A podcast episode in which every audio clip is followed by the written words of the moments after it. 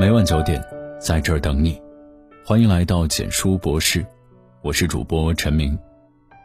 母亲的情绪决定孩子的未来，最好的母亲应该是什么样子？认真去思考这个问题的时候，你会发现，有个词怎么都绕不开：情绪稳定。一个合格的母亲可以不用样样优秀，可以偶尔懒惰，可以偶尔胆怯。但至少得做到，别把垃圾情绪传染给孩子。只有情绪稳定的母亲，才会让儿女体会到究竟何为爱和被爱。正如童话大王郑渊洁所说：“母亲的含义，是影响。一个孩子人生中的情绪格调，都是由母亲带来的。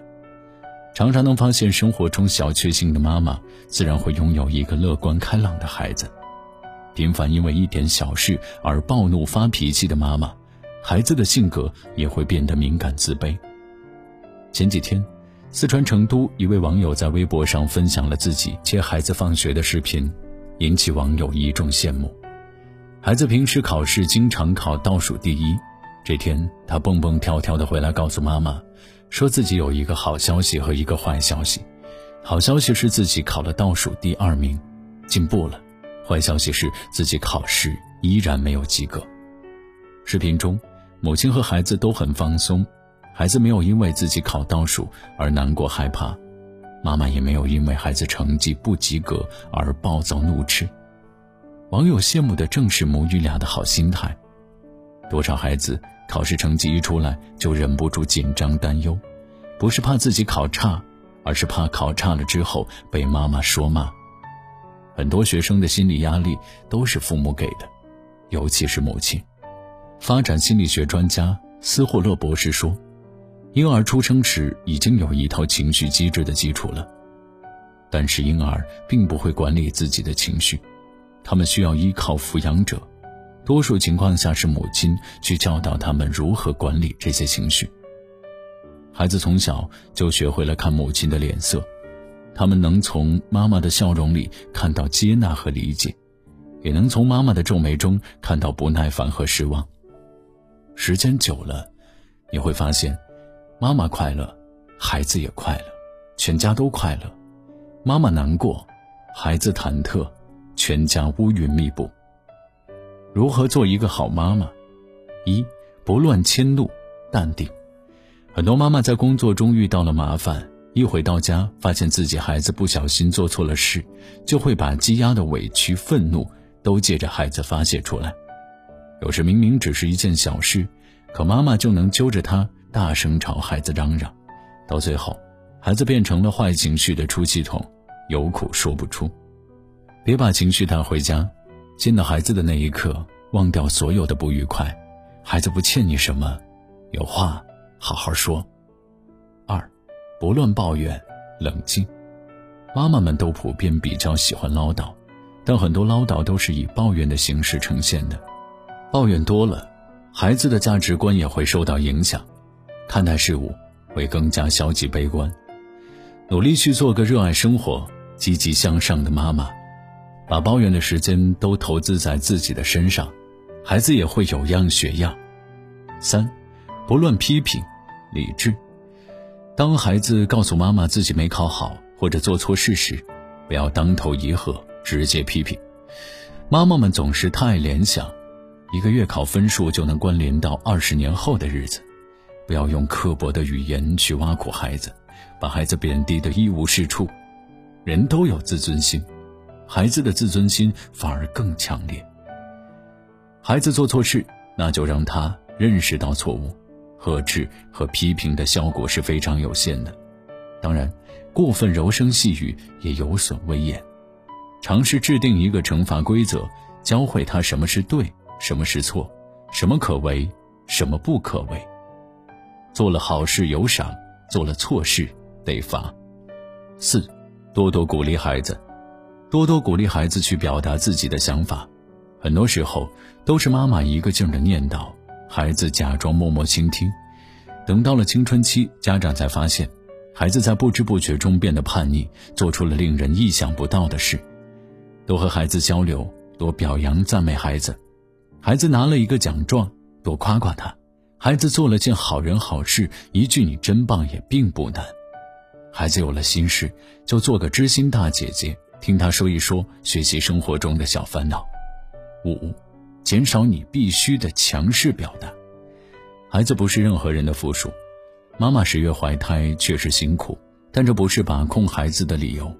孩子依然是个独立的个体，不要用太过强势的语言，诸如“你必须”“你一定要做”。否则就是不孝，类似带有压迫性的词汇去和孩子对话。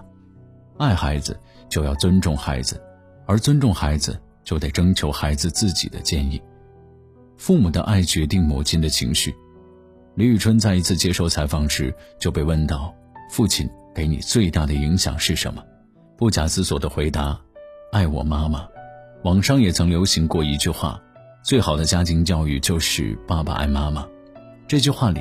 隐藏了两个说法：其一，妈妈有了爸爸的爱，情绪才会稳定；其二，妈妈情绪稳定了，孩子的家庭教育才会走向正轨。这一切的前提都是爸爸的爱，但我们常常会发现，爸爸在中国家庭的作用几乎是缺失的，家庭教育上不着力，家务活上看不见他的身影，就连对妈妈的关心和体贴也少得可怜。作家苏岑说过。自私的男人注定训练出自私的女人，一个冷漠忧郁的女人背后，也许是时常花天酒地的男人；一个暴躁易怒的女人背后，也许是个对家庭不闻不问的男人；而一个情绪舒缓、温和大方的女人，她的丈夫一定是个懂爱、会爱的人。心理学上有一种说法叫做反作用力，意思是说，你用什么样的行为和态度对待他人。他人也会用同样的行为和态度来对待你。当你粗暴地对待他，那么多数情况下，他也必将粗暴地对待你。若你以积极快乐的态度对待别人，多数情况下，别人也会以积极快乐反馈给你。很多男人时常抱怨自己的妻子不够温柔体贴有涵养，不如先想一想，妈妈的绝大多数垃圾情绪都是爸爸逼出来的。如何做个好爸爸？一，主动分担家务活家务活是一家人的事，不是妈妈一个人的工作。烹饪、洗碗、拖地、擦桌子、洗衣服，零零种种的琐碎事情，如果全都压在妈妈一个人身上，妈妈忙完了工作，还要处理家里的一堆杂事儿，怎会不委屈、不烦躁、不情绪激烈？爸爸的作用又在哪儿？主动分担一些家务活儿妈妈做饭，爸爸就负责洗碗；妈妈扫地。爸爸就负责拖地，两个人一起做，不仅有利于提升效率，还能增进夫妻感情。孩子看到了也会主动加入进来，做家庭的一份子，就要出一份力。二，主动给妻子和儿女制造一些节日小惊喜。生活是需要一些仪式感的，有了些零碎惊喜，大部分平淡的日子也才有意义。去外地出差，给妻子和孩子带些小礼物。工作拿到了丰厚的奖金，带着家人好好打打牙祭；妻子生日，给他买些平常舍不得用的护肤品；结婚纪念日，也不要因为一时忙碌而忘记。三，多用拥抱、亲吻的方式爱妈妈、爱孩子。言语总是不及行动的，与其说些甜言蜜语，不如在日常行动中给家人更多的关心和爱意，多抱抱、亲亲孩子。孩子能从这份温柔中感受到父亲的在意，而当你和妻子时常柔情蜜意，妻子又怎会时不时生出怨怼？四，不在孩子面前和妻子争执。夫妻吵架其实是正常状态，牙齿还会咬到舌头，但别让两人之间的问题影响到孩子。哪怕有再大的矛盾，都别在孩子面前和妻子争执。女人是感性动物。情绪一上头，就容易不管不顾。与其闹得不停休，不如退一步，等两个人冷静下来，再好好商量处理问题。点个再看，和谐的家庭需要靠爸爸妈妈、孩子三方共同创造。爸爸爱妈妈，孩子才会在稳定情绪的有爱氛围里茁壮成长。好的，文章到这里就结束了。如果你喜欢的话，记得把文章分享到朋友圈，让更多的朋友可以听到。你的点赞和转发是对我们最大的支持。晚安。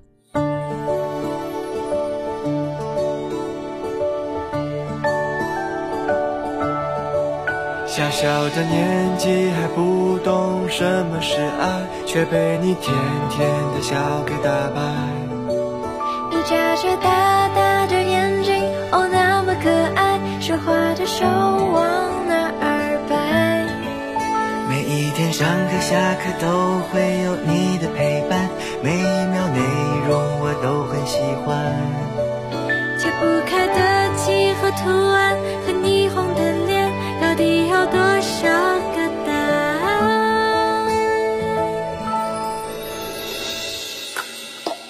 我只想给你给你宠爱，这算不算不算爱？我还还还搞不明白。快乐的事想跟你分享，难过想给你肩膀，第一次为一个人紧张。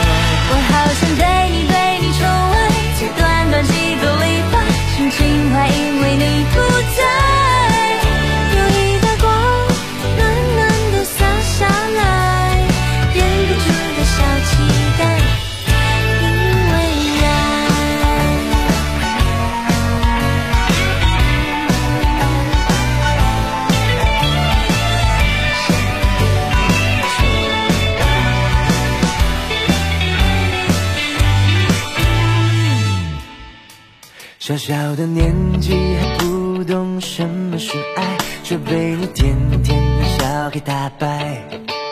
你眨着大大的眼睛，哦，那么可爱，好想把你装进口袋。其实我有一个好的想法，准备打算留到十年以后再跟你说，给你买最。